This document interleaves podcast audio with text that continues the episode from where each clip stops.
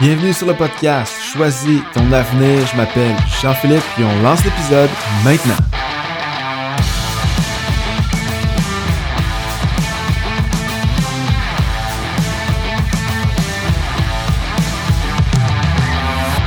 Salut tout le monde, bienvenue dans un nouvel épisode du podcast Choisis ton avenir. Merci d'être connecté avec nous aujourd'hui. C'était là pour la première fois, bienvenue.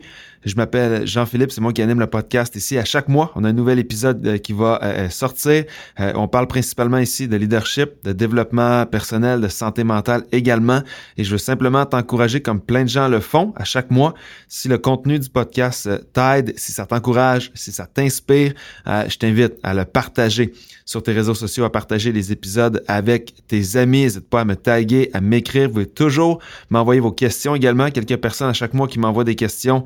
Euh, par courriel sur mes réseaux sociaux en lien avec les thèmes des épisodes. Alors n'hésitez jamais à m'écrire. Ça va toujours me faire plaisir de prendre le temps de vous répondre et vous allez retrouver tous les détails euh, du podcast et de euh, tous les détails qui entourent mon ministère sur jean-philippe-baudry.com. Si vous avez d'autres questions, vous avez besoin d'informations, tout est là. Et je suis très excité à l'idée de vous partager l'épisode de ce mois-ci. Le titre de l'épisode d'aujourd'hui, c'est le piège du progrès.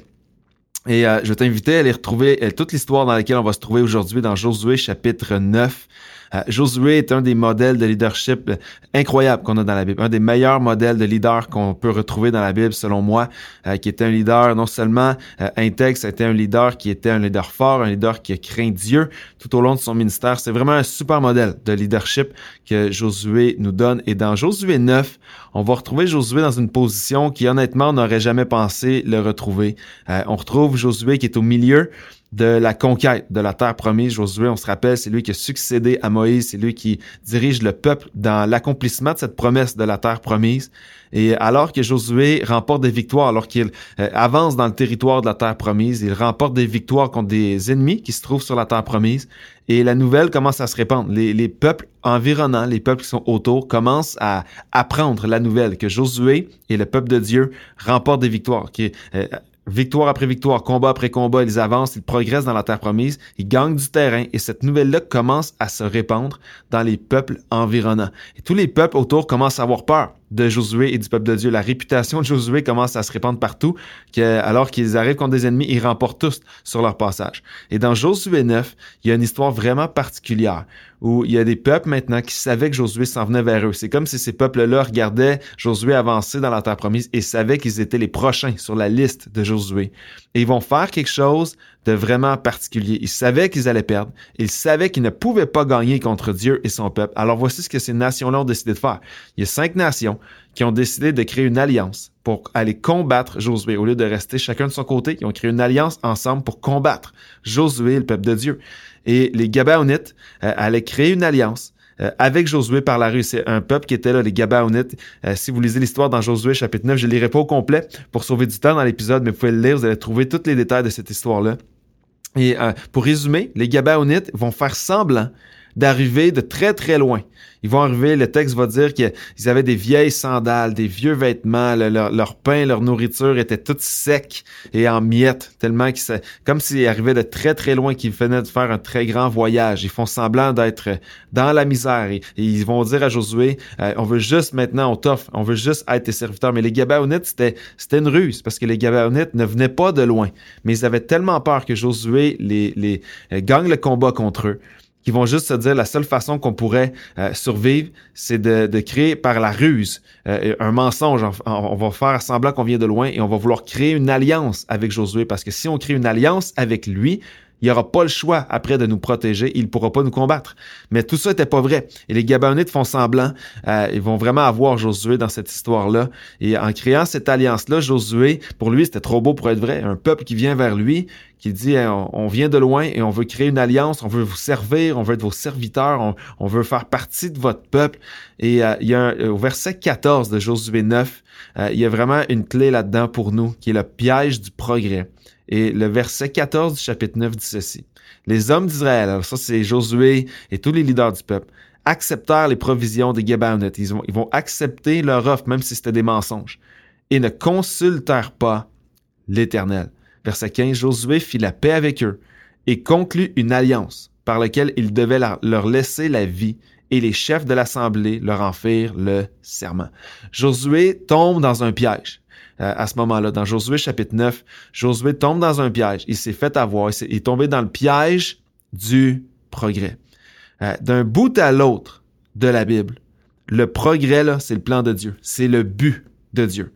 Euh, partout dans la Bible, il y, a, une, notion, il y a un appel de Dieu à progresser. Et ce qu'on retrouve maintenant dans l'Ancien Testament, dans l'histoire de Josué, qui est la conquête de la terre promise, l'appel que Josué avait, c'était de progresser. Euh, et alors qu'il rentre dans la terre promise, c'était pas simplement de rentrer dans la terre promise et de s'arrêter là. Euh, l'appel que Josué avait, c'était de progresser dans la terre promise pour conquérir l'entièreté de la terre promise. La progression, c'était le but de Josué. Puis c'est partout dans la Bible. Pour toi et pour moi, comme leader, comme personne, on est appelé à progresser. Lorsqu'on lorsqu'on marche avec Dieu, on n'est jamais appelé au statu quo, on n'est jamais appelé à rester figé dans le temps, dans, qui on est, dans nos dons, nos talents, ce qu'on peut faire, ce qu'on peut accomplir pour Dieu, notre caractère. On n'est jamais appelé à faire euh, juste rester dans le statu quo, on est appelé à progresser. Dans 1 Timothée 4.15, on lit ceci. Occupe-toi de ces choses et donne-toi tout entier à elles et aux choses de Dieu, afin que tes progrès soit évident, évident de, pour tous. Il y a cet appel-là que les progrès doivent être évidents. Il y, a, un appel à progresser. Dans Philippiens, Paul va dire ceci. Je désire que vous le sachiez, frères et sœurs. Ce qui m'est arrivé a plutôt contribué au progrès de l'Évangile. Alors que ce soit le progrès personnel dans nos propres ministères, dans nos propres vies, euh, on est appelé à ça, mais c'est aussi l'avancement, le progrès de l'Évangile, que le royaume de Dieu avance. Le royaume n'est pas appelé à juste rester sur place. Le royaume est appelé à progresser. Dieu appelle les églises à grandir et à progresser. Dieu appelle nos ministères à grandir et à progresser. Mais Dieu nous appelle, nous aussi, à grandir et à progresser. Euh, une des, des marques de la foi, c'est le progrès. Dieu nous appelle à progresser dans plein de choses, dans notre compassion, dans notre générosité. On est appelé à progresser dans, notre pardon, dans notre service, dans le fruit de l'esprit en nous. On est appelé à progresser dans les dons et talents que Dieu nous a donnés. L'idée du progrès, c'est l'idée de partir là où on est maintenant et aller de l'avant, d'avancer avec ça.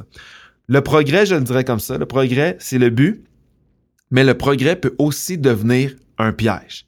Parce que lorsqu'on retourne à l'histoire de Josué, c'est que Josué progressait. Josué progressait de victoire en victoire. Il y a eu des victoires éclatantes dans les chapitres précédents, avant le chapitre, euh, avant le chapitre 9. Josué progressait. Il y a eu des victoires sur Jéricho. Il y a eu des victoires contre Haï, des grandes villes fortifiées.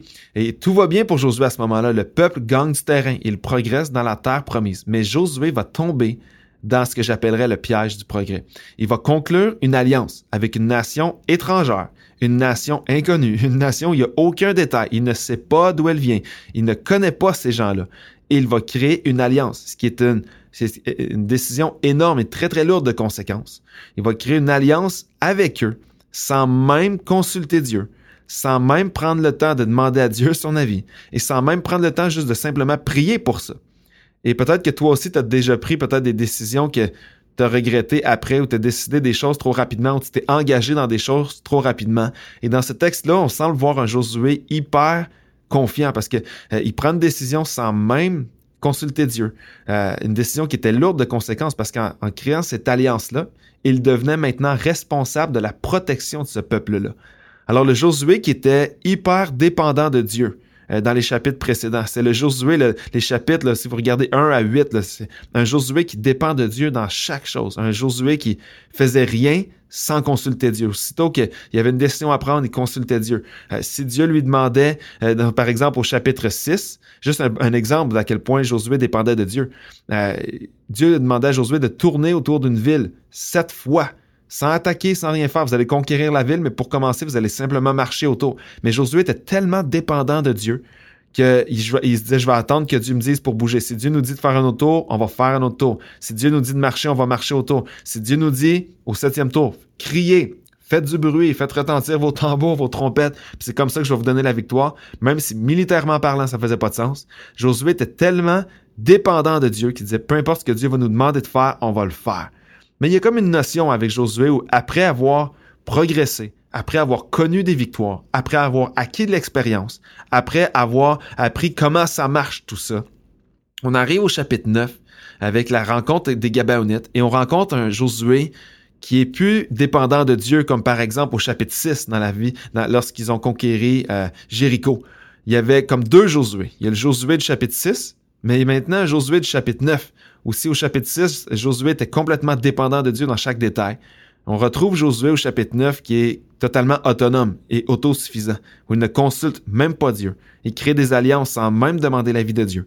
Il va prendre serment au nom de Dieu sans même avoir l'approbation de Dieu. Alors ce que cette histoire-là nous montre, c'est que c'est possible de gagner du terrain, mais de perdre notre dépendance à Dieu en progressant.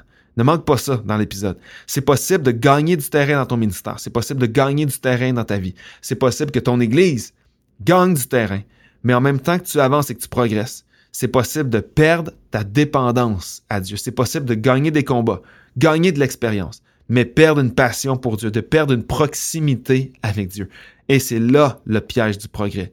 Voici c'est quoi? Plus on progresse, plus on avance, plus on, acquiert de l'expérience comme personne, comme parent, comme entrepreneur, comme pasteur, comme leader, plus on progresse, moins on aura tendance à ressentir le besoin de dépendre d'une source extérieure pour continuer d'avancer. Ne manque pas ça, c'est vraiment puissant pour quelqu'un aujourd'hui. Voici le piège du progrès. Plus on progresse dans notre appel, dans, ce qu'on est, dans qui on est, dans, dans ce que Dieu a pour nous, plus on progresse, moins on va avoir tendance à ressentir le besoin de dépendre d'une source extérieure. Et c'est vrai pour les choses les plus banales de la vie. Je te donne l'exemple. Euh, moi, mes enfants ont appris à faire du vélo dans les dernières années. Au tout début, euh, il y a des petits trous qu'on met à l'arrière pour stabiliser le vélo. Alors, ils ont euh, les petits trous en arrière qui les empêchent de tomber.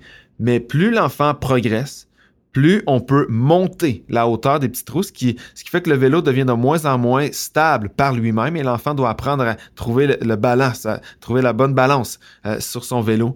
Mais plus l'enfant progresse, moins il va être dépendant des petits trous en arrière et jusqu'au jour où on peut simplement enlever les petits trous et l'enfant aura tellement progressé qu'il va moins dépendre d'une source extérieure pour faire du vélo à deux roues.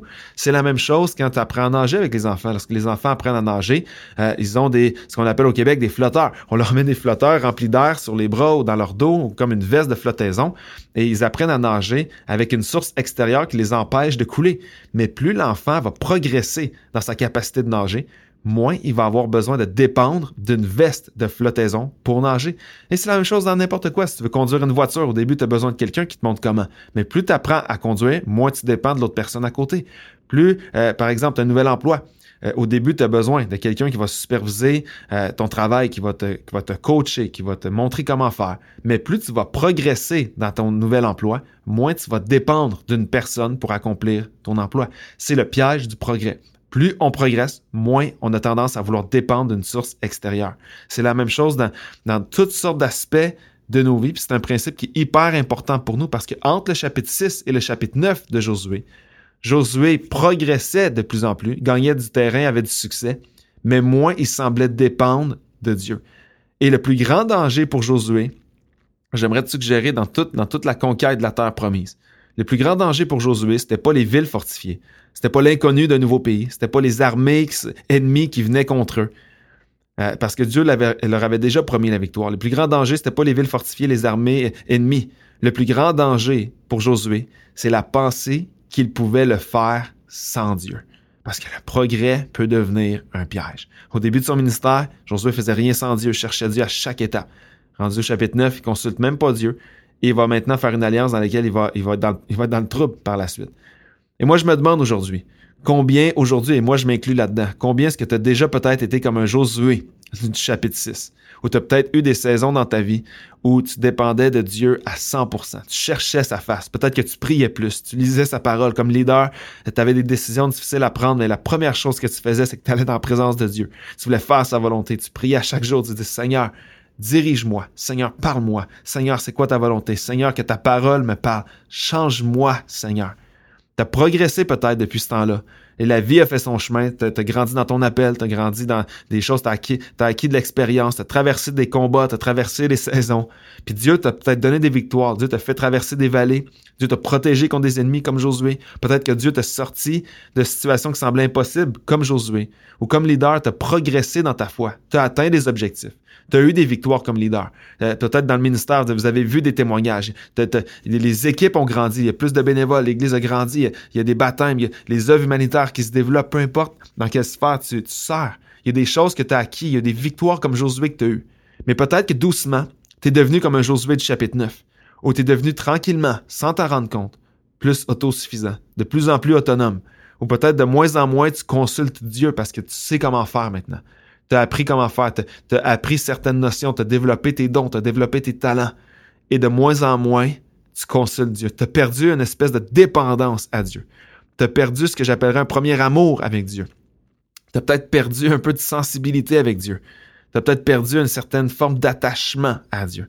Et moi, j'aimerais te suggérer aujourd'hui que pour ma vie et la tienne, le plus grand danger pour nous, c'est pas l'inconnu qui est devant nous comme leader. Il y a plein de choses. On essaie de planifier, on essaie de diriger des équipes, on essaie de, diriger des ministères, on essaie d'avancer dans nos vies. Mais les plus grands dangers, c'est pas ce qu'on connaît pas, c'est pas l'inconnu, c'est pas les combats, c'est pas les tempêtes, c'est pas les vallées. Le plus grand danger pour nous, c'est la pensée qu'on peut avancer sans Dieu. C'est la pensée que je peux avancer dans ma vie, dans mon ministère, sans son aide, sans son soutien. Au début, peut-être j'avais une proximité et une passion, mais maintenant, je, je me sens plus loin de lui. J'ai baissé la garde. Il y a un éloignement qui est là. Et ma prière pour toi aujourd'hui, c'est de dire, Seigneur, je veux vivre tes promesses comme Josué allait les vivre. Je veux progresser dans ce que tu m'appelles à faire et à être. Mais je ne veux pas tomber dans le piège de penser que je peux le faire sans toi.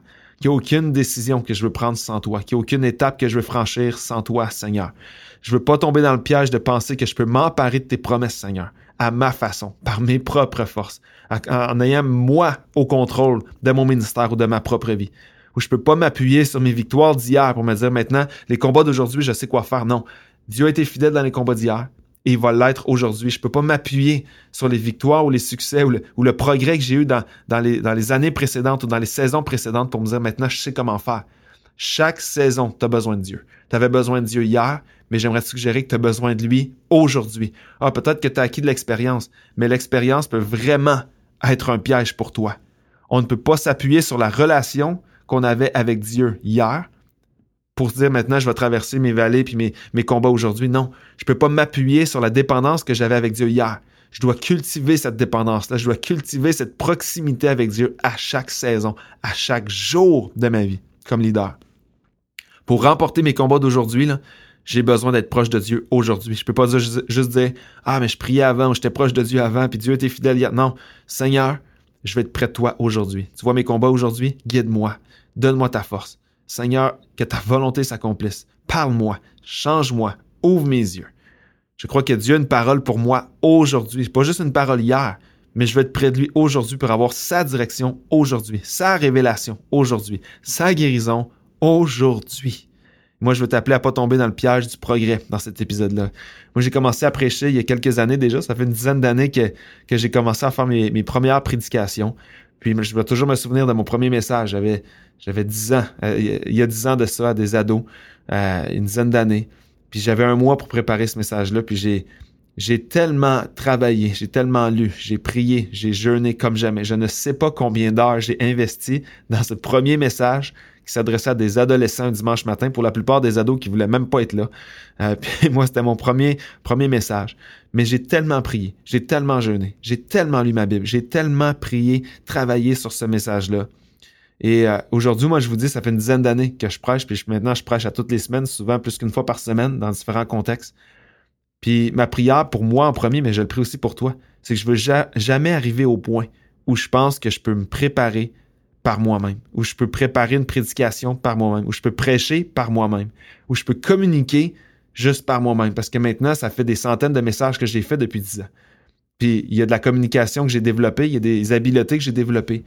Mais ma prière pour moi, mais je le prie aussi pour toi, c'est que je veux jamais arriver au point que parce que j'ai progressé, parce que j'ai acquis de l'expérience, maintenant je m'appuie sur moi plus que sur Dieu.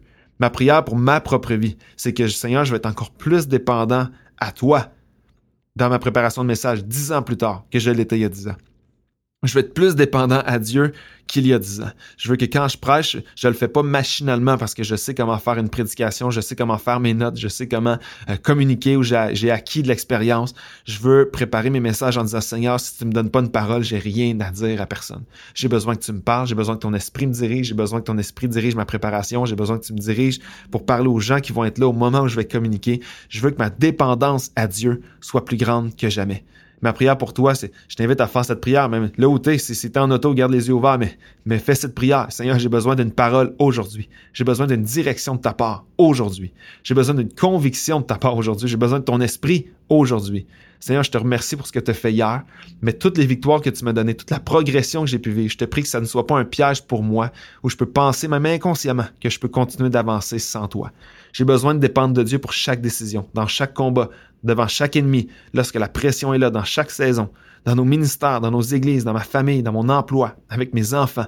On a besoin de dépendre de Dieu Alors moi, je, je, je, prie pour toi, alors que j'enregistre cet épisode, je prie que cet épisode-là vienne réveiller quelque chose en toi, dans ton cœur, pour dire peut-être que j'étais plus dépendant de Dieu avant. Ma prière pour toi, c'est que tu reviennes à lui aujourd'hui, que tu reviennes près de Dieu plus, plus que jamais dans ta vie. Que peut-être tu dis, il y a une saison, j'étais plus près de Dieu avant. Ma prière, c'est que, c'est que dès maintenant, tu prennes cette décision de dire, Seigneur, je veux revenir à toi. Je veux que ma passion pour toi revienne. Je veux que ma dépendance à toi revienne. Je veux que la proximité que peut-être j'ai déjà eue avec toi revienne. Peut-être que pour la première fois de ta vie, tu vas prendre cette décision. Tu vas dire, je dois me rapprocher de Dieu. Je veux pas prendre des décisions comme Josué au chapitre 9 où, où, je prends des décisions lourdes de conséquences sans Dieu. Alors moi, j'ai pris que, que le, progrès, moi, j'ai pris que tu progresses. Je prie, puis c'est le désir de Dieu qu'on progresse dans nos appels, dans nos ministères, dans ce qu'on est, dans ce qu'on est appelé à accomplir pour lui. Mais j'ai pris que le progrès, ne devienne jamais un piège pour toi, de penser que tu peux le faire sans lui. Euh, je prie pour toi euh, dans cet épisode. J'ai pris que cet épisode-là sème quelque chose dans ton cœur euh, pour te ramener près de lui. Et je veux simplement t'inviter, alors que je termine l'épisode, euh, je, t'invite à partager le contenu si tu connais quelqu'un à qui pourrait, ça pourrait encourager. N'hésite pas à lui envoyer. Je t'invite également à partager sur tes réseaux sociaux cet épisode. Si, euh, vous avez des questions également, n'hésitez jamais à m'écrire. Moi, je, prie pour vous à chaque semaine, à chaque personne qui veut écouter les podcasts. Je prie avant, je prie pendant, je prie après. Euh, chacun, de, chacun d'entre vous. je vous aime énormément. Je prie que cet épisode-là puisse vous aider à, à progresser, mais qu'on tombe pas ensemble dans le piège du progrès. Sinon, moi, je vous souhaite un, excellent mois. Puis on se retrouve le mois prochain pour un nouvel épisode du podcast Choisis ton avenir. Je vous aime tout le monde. À bientôt.